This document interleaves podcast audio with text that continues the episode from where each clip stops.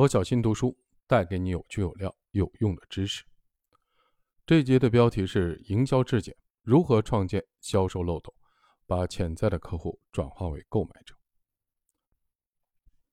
现在你已经培养了作为一名合格的专业人士的性格特质，知道如何让团队围绕一个愿景团结起来，提高了个人生产率，了解了如何使企业避免破产，明白了如何产品信息。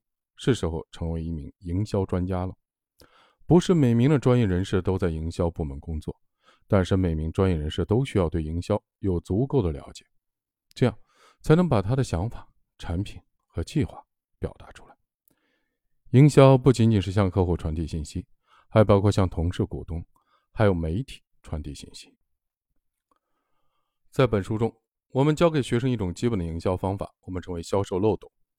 销售漏斗是你能够采取的最简单、最经济却最有效的营销策略。事实上，我认为销售漏斗是所有营销计划的基础。销售漏斗可以用来吸引客户，也可以用于内部沟通。它适用于 B to C，还有 B to B 的沟通，也适用于盈利性和非盈利性的活动。形式不重要，销售漏斗都是有效的。事实上，2020年，当新型冠状病毒导致全球经济停摆。大多数零售企业不得不关门数月时，我注意到有销售漏斗的企业更有可能生存下来。为什么？因为销售漏斗为你做了两件事：第一，为你赢得客户的信任和熟悉感；二，让你接触到客户并调整你的信息。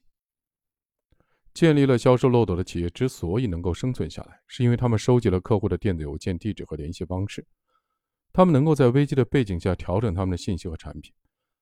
没有销售漏斗的企业无法接触到客户，就会被遗忘。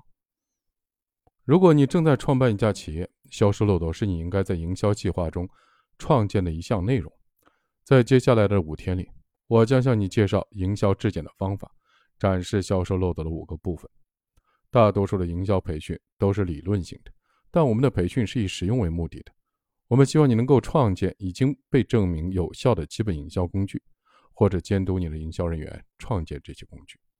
无论你是不是一名专业的营销人员，了解什么是销售漏斗以及它是如何运行的，都将极大的增加你在公开市场上的价值。每个人都应该知道如何告诉别人在做些什么，以及为什么这么做，这很重要。